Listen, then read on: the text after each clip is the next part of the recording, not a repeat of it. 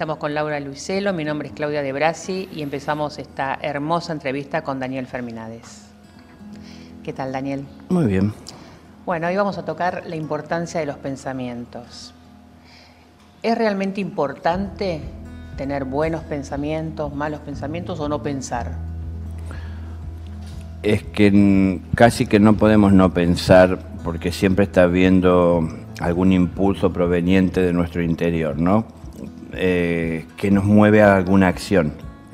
Para poder llegar a una acción necesitamos tener un orden mental, que se ponga un orden, que se establezca un orden.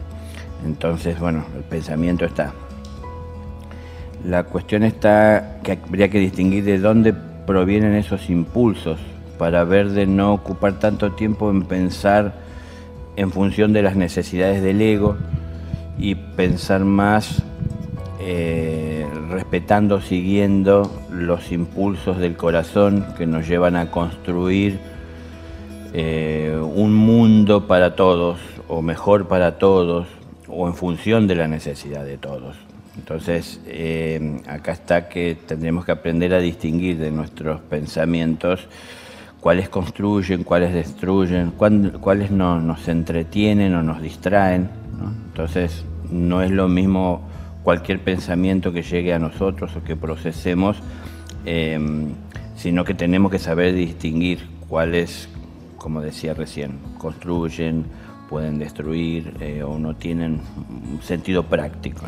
Daniel, en algún momento nos has dicho que los pensamientos eh, positivos o, que llevan amor son como trasladados por los ángeles. ¿Esto es verdad? ¿Es así? Sí, exactamente. Es que lo que es en forma de luz son ellos los seres, las entidades más puras para poder trasladarlo y transportarlo. ¿no? Entonces, de que yo pronuncio una palabra hasta que llegue al oído del escucha o, al prójimo, tiene que recorrer un espacio.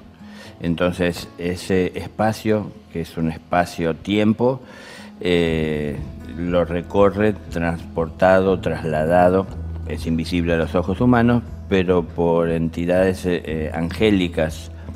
entonces no es que va solamente al oído para que pueda ser procesado por la mente, sino que cuando es amoroso tiene como destino llegar al corazón.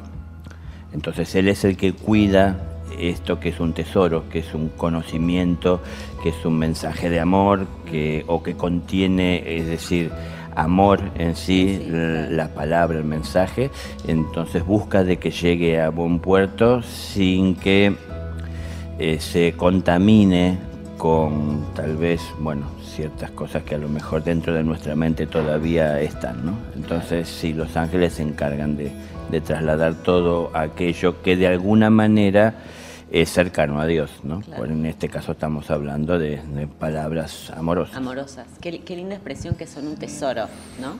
¿Y, cómo es el, proceso de la materialización? ¿no? Porque hoy muchas veces eh, he escuchado también decir que eh, hoy más que nunca se piensan cosas y se materializan como en un eh, corto plazo. ¿Cómo sería ese, ese proceso entonces? Hablando puntualmente de las cosas en este momento positivas, ¿no es cierto? o, tesoros, ¿no? Eh, bueno, eso los ángeles son los que lo saben a la perfección y, y no es algo que revelen así nomás a los mortales, pero son procesos como todo que lleva tiempo. Hoy, como vos decías, más prontamente se concreta y se materializan muchas de estas cosas que a lo mejor se proclaman o se generan a partir de, ciertas expresiones, pero porque también todo está mucho más eh, acelerado, En, los tiempos, ¿no? Entonces, el hombre de alguna manera está clamando eh, al cielo eh, justicia, que haya orden, que haya paz. está clamando la presencia del cielo de muchas maneras, de diversas formas. Em, y esto es por ese acercamiento también del cielo en respuesta al pedido, que, se aceleran los trámites. Mm. Entonces, cualquier accionar injusto que yo haga tiene o me llevará a encontrar con las consecuencias eh, más prontamente que lo que era en otros tiempos que estábamos viviendo hace un tiempo atrás. Eh, entonces, ahora tenemos que más prontamente también lo que podamos hacer desde un cambio interno puede llegar a manifestarse en una obra eh, más, más, rápidamente. Y digo en un cambio interno, buscando un orden interno que es en realidad no solo un beneficio personal, sino también que es un beneficio para todos.